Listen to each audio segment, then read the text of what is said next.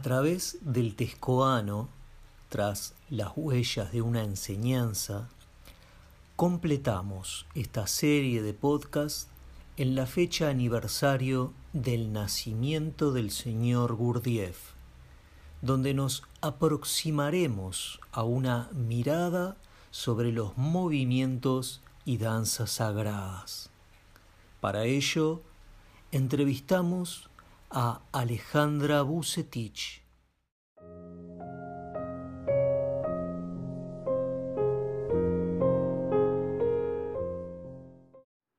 Alejandra Bucetich nació en Buenos Aires en 1950. Es docente y traductora pública. Y desde los 21 años ha estado en contacto con las ideas y la enseñanza de Gurdjieff bajo la guía de Carlos Machelajovic y Daphne Ripman. Su relación con los movimientos ha sido un hilo conductor en su búsqueda espiritual. Discípula de Daphne, trabajó con ella hasta su muerte en 2006. Participó en grupos y clases de movimientos en las fundaciones Gurdjieff de Nueva York, París, Londres y Latinoamérica donde recibió la influencia de personas notables como Nathalie de Salzman, Marthe de Guénigon, Pauline Dampierre, Michel de Salzman, Lise Etiban, Jim Knott, Paul Renard, André Henard, entre otras.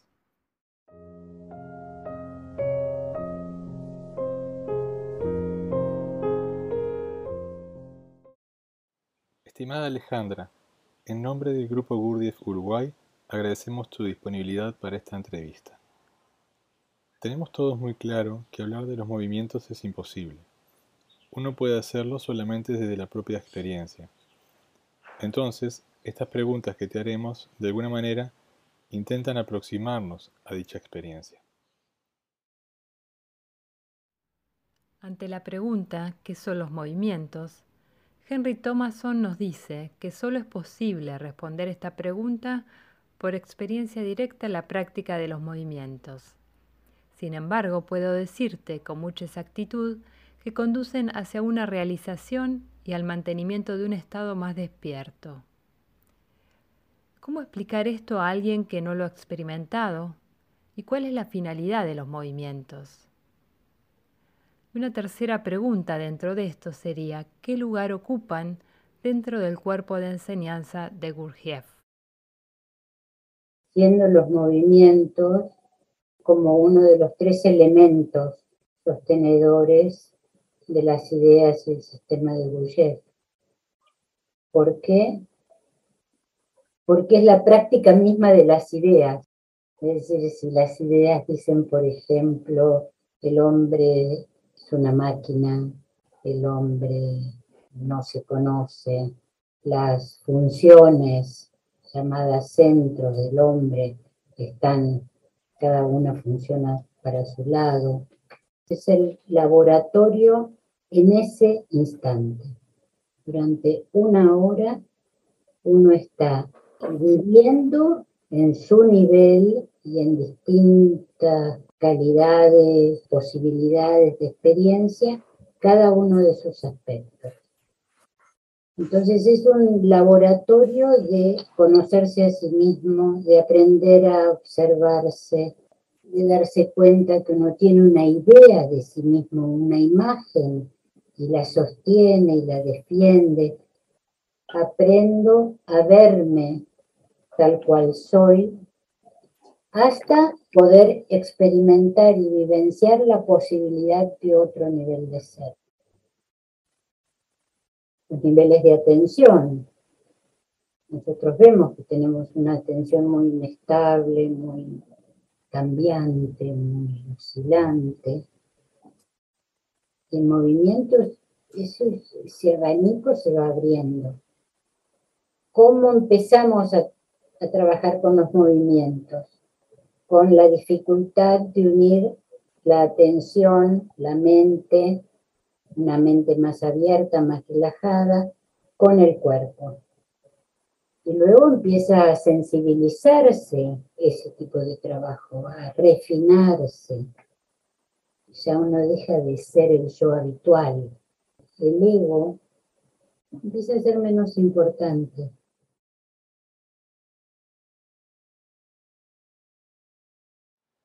En la entrevista de hace 10 años, que está en el libro El trabajo Gurdjieff en el Río de la Plata, tú hablas allí en varios momentos de una marca en el cuerpo, y también sobre el final de la religiosidad conectada con los movimientos. Como yo lo experimenté y lo experimento es siendo el cuerpo el vehículo y siendo para mi percepción común y mi experiencia de mí misma común, dormida, ordinaria, habitual, algo muy sólido, muy establecido, yo soy Alejandra, Alejandra tiene este cuerpo, eh, camina de cierta manera, hay, todo un, reconocimiento casi sin palabras en uno mismo frente a todo esto. es este cuerpo que me da una identidad de alguna manera esta otra marca en el cuerpo, en ese supuesto cuerpo, es como que abre una brecha, lo deja marcado para bien, por así decirlo. Mm. Y lo uno con la religiosidad, porque una danza que es una danza a los dioses, llamemos a los dioses, a las deidades, a, a otra influencia más fina. Es una expresión de ese anhelo que todos tenemos como condición humana, la mente y el cuerpo juntos, esta atención mucho más fina, más abierta, menos ordenadora, menos impositiva. Esto va alineando algo y por sí misma aflora el sentimiento. Yo no opero yo no opero sobre el sentimiento, el sentimiento surge como respuesta, como respuesta natural. La religiosidad como una expresión de, de lo sacro.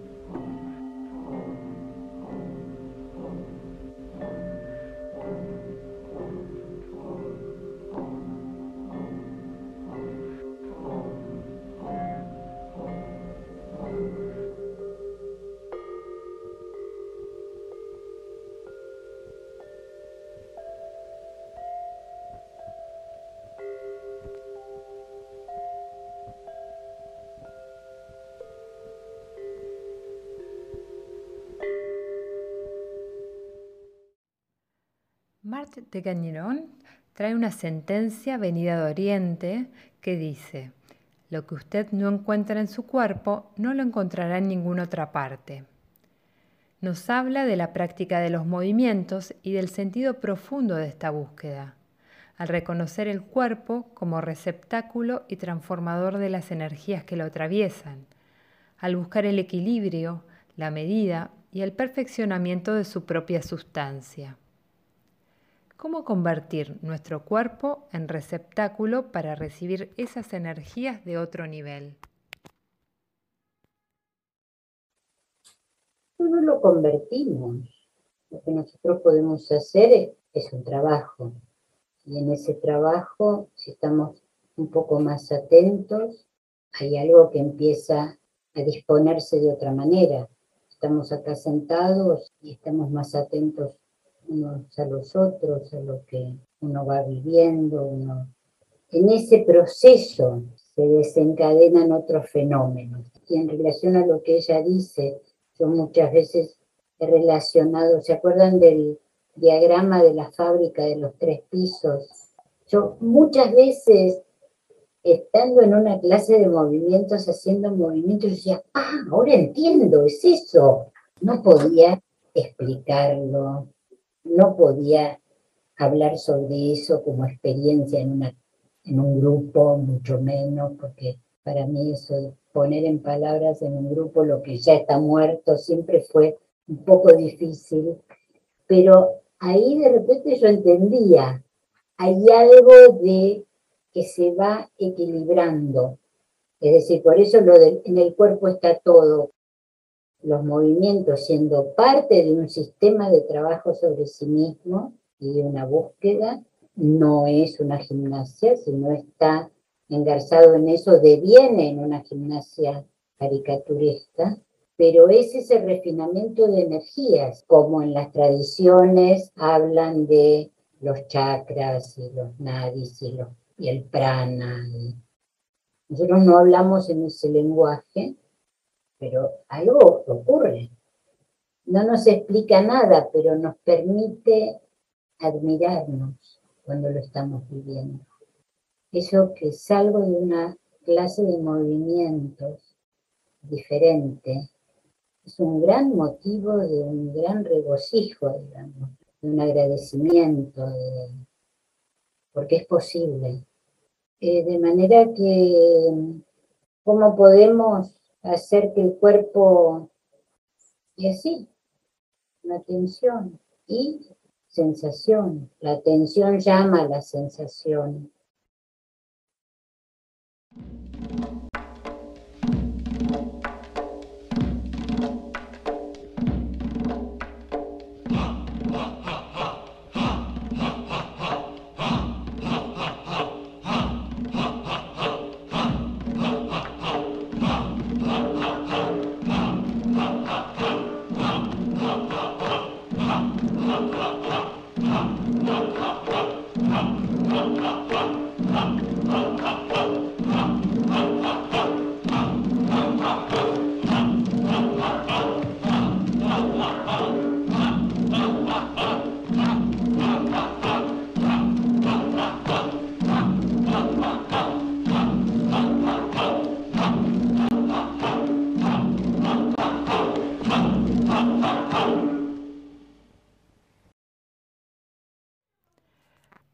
Muy claro que es fundamental que los movimientos estén en un contexto de trabajo y que no se pueden practicar de forma aislada.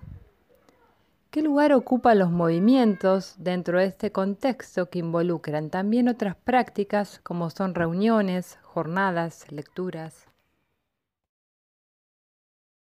Simplemente es un aspecto más, es una práctica más así como es el sitting, que es, digamos, como el trabajo más de calma, el trabajo más contemplativo, de recogimiento, que va, cada vez va profundizándose más.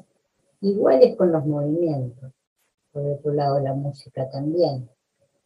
Porque pueden ser muy exteriores, ya lo ves, es muy atractivo. ¿Para qué son? ¿Por qué los hacemos? ¿Por qué los hago? ¿Por qué me interesan? ¿A qué me abren? ¿Qué preguntas me traen?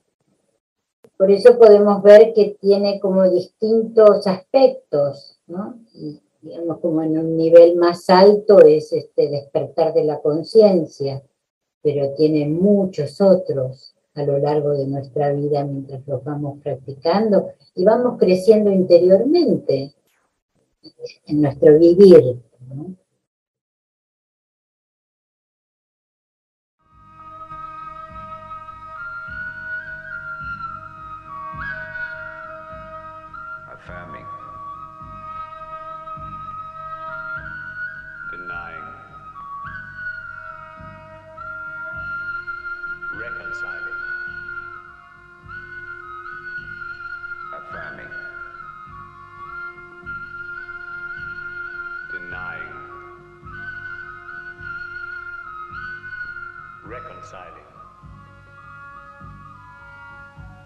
Affirming,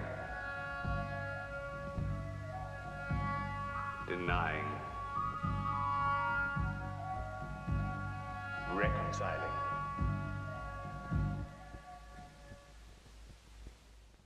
Acá voy a citar una parte del libro de Harman, Nuestra vida con, Nuestra vida con el señor Gurdjieff, donde dice que además de los movimientos complejos, Gurdjieff inventaba ejercicios no muy complicados relacionados con el desarrollo de la atención. Por ejemplo, tres movimientos simultáneos de cabeza, brazos y piernas. Entonces, esas combinaciones ocupan por completo nuestra atención y nos sacan de la mecanicidad. Es un párrafo del libro. La pregunta concreta es si tú, Alejandra, podrías indicarnos algún ejercicio, el más básico que se te ocurra, para que las personas que van a estar escuchando este podcast puedan hacer en este mismo momento y ahí transmitirles la idea de qué son los movimientos. Algo súper simple que nos ayude a entender el tema de la atención. ¿Es posible? Pauline de Dampierre, también una señora que trabajó con Gouget en Francia, cuando yo la fui a visitar, pregunté cuál era mi pregunta. Su respuesta fue hacer que yo levantara de manera muy continua, sintiendo todo el tiempo el brazo muy recogida, y después volverlo a bajar. Y ella me miraba y yo estaba ahí. Todo esto era mover eso todo el tiempo sintiendo esa continuidad. Era nada más que eso, pero se me grabó. Yo ya daba, allá ayudaba en clases y todo, pero fue una impresión tan fuerte donde yo tenía que estar muy relajada, muy atenta, muy sensible, nada más que para levantar el brazo. Porque los ejercicios de coordinación, discoordinación, los tienen. Hay gente que estudia música y, hace ejercicios de Dalcross, pero los movimientos tienen algo que los sustenta, que es darme cuenta. Darme cuenta en el instante que eso está ocurriendo, que mi brazo está siendo levantado y que vuelve a bajar y que ahí ya perdés un poco la noción de quién lo está levantando, es pura vivencia al ser una vivencia en ese momento y en un entorno determinado, con un piano, con ¿eh? una serie de cosas, lo que acontece es el fenómeno ahí en el lugar. Uno de los, elementos importantes también es la música, aun cuando fuere una improvisación o algo, porque hay algo de esa atención que también está dividida.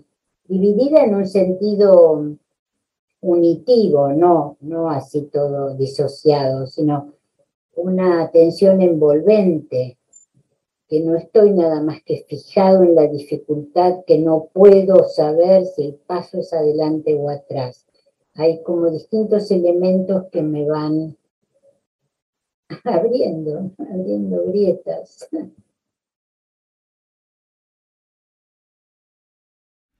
En la tercera serie de Carlos Machelajovic habla del ritmo, la melodía y armonía. ¿Podrías referirnos algo en relación a la música que escuchamos en los movimientos? ¿La posibilidad que eso nos da? La música de los movimientos fueron hechas especialmente para cada uno de esos movimientos ya sea por The Hartman o ya sea por algunos otros. Cada movimiento y su música tienen una relación directa. Estar haciendo un movimiento o que un movimiento fuera desplegado, de a poco, de a poco y desplegado, y la persona que estaba en el piano, conociendo el movimiento y, y, siendo parte de lo que iba ocurriendo en el momento de la clase, simplemente tocar una tecla, una tecla, y eso sostenía todo el esfuerzo, el esfuerzo interior de atención. Por el otro lado, también es cierto que a veces se usa la música de los movimientos para exaltar cierta emoción, para provocar cierto, ciertos sentimientos. Y, y no, no es eso, es el trabajo interior, el trabajo interior en el movimiento de atención, sea principiante, lo que sea, ¿eh? Y que de repente la persona que está tocando esa música va ejerciendo eso sobre sí mismo y va recorriendo esos mismos pasos que permite el encuentro de las dos cosas. Y en ese encuentro suena una armonía. Otras veces es cacofónico. hay una partitura que está sonando y hay un trabajo que acá está faltando. Entonces no hay encuentro. Y otras veces el trabajo aquí, nosotros, está errático, estamos dispersos, hace calor, las condiciones ambientales, lo que fuere. Y la música va como afinando, refinando, refinando, refinando, y uno finalmente como que se entrega a eso, ¿no? Y Con esto quiero decir que un movimiento no sostenido por un trabajo interior de sensibilización es hueco. Una música que suena también sin sensibilización y sin todo ese trabajo, porque el, pianista está sentado, pero no importa, él está avivado por todo ese trabajo de atención que requiere el movimiento en la clase y él lo va acompañando. Carente de eso también es hueco.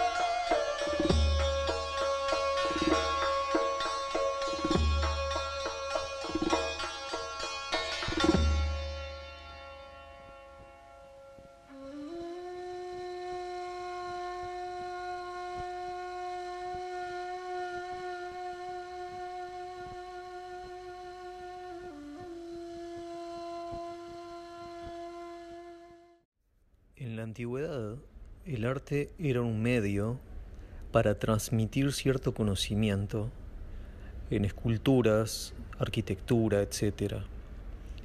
Se dice que en los movimientos también hay ideas, que se transmite un cierto conocimiento como quien lee un libro. En las posiciones hay informaciones, descripción de acontecimientos, etc. La pregunta es, ¿cómo se realiza ese proceso de lectura? Yo comparto tu pregunta, ¿eh? porque puesto así, como lo hemos visto y leído, y muy bien lo expresas, cuando se habla, los movimientos son un lenguaje y en cada uno de ellos, en ese lenguaje, hay información y Parecería entonces que ahí hay un conocimiento, yo estoy acá y tengo que tener las herramientas para, como vos decís, decodificar o entenderlo. Me parece que es como una de las tantas cosas que Gurdjieff dejó, dejó dicho así entre... Y si yo tengo que decir algo al respecto, se me ocurre que como es de vivencia directa, y es de la percepción y el nivel de conciencia del individuo que los está viviendo, es ese individuo que va comprendiendo. El individuo que está siendo sometido y entregado a todo eso, tiene un momento de realización, un momento de comprensión, un momento que esa comprensión de que la tenía acá se le hace carne. Ah, así soy dormido, por ejemplo. Ah, así mis centros van de un lado para otro. Es esa vivencia directa que te atraviesa el cuerpo. Y después afinando y afinando y afinando, seguramente debe ser, uno siente que apenas está como empezando a asomarse en todo ese mundo. Y eso también es maravilloso, porque es como que el horizonte se va ampliando. Y me parece que ahí está el mensaje. Por eso en la película está muy bien indicado, y porque no son cualquier postura. Una vez que hay una postura, una posición, es esta, y no es cualquiera, porque hay todo un trabajo de relación de la atención con tu cuerpo, con la sensibilidad, con los canales que se abren seguramente. Entonces, lo que yo hago es, cuando empiezo demasiado, entonces, este, ¿cuál será? ¿Qué significará? ¿Qué debe decir? Es como, me, me ocupo en calmar eso. Son interrogantes muy superficiales, por así decir. Damos cierre a este episodio y agradecemos mucho la participación de Alejandra Bucetich en este intento de acercarnos a la experiencia de la práctica de los movimientos.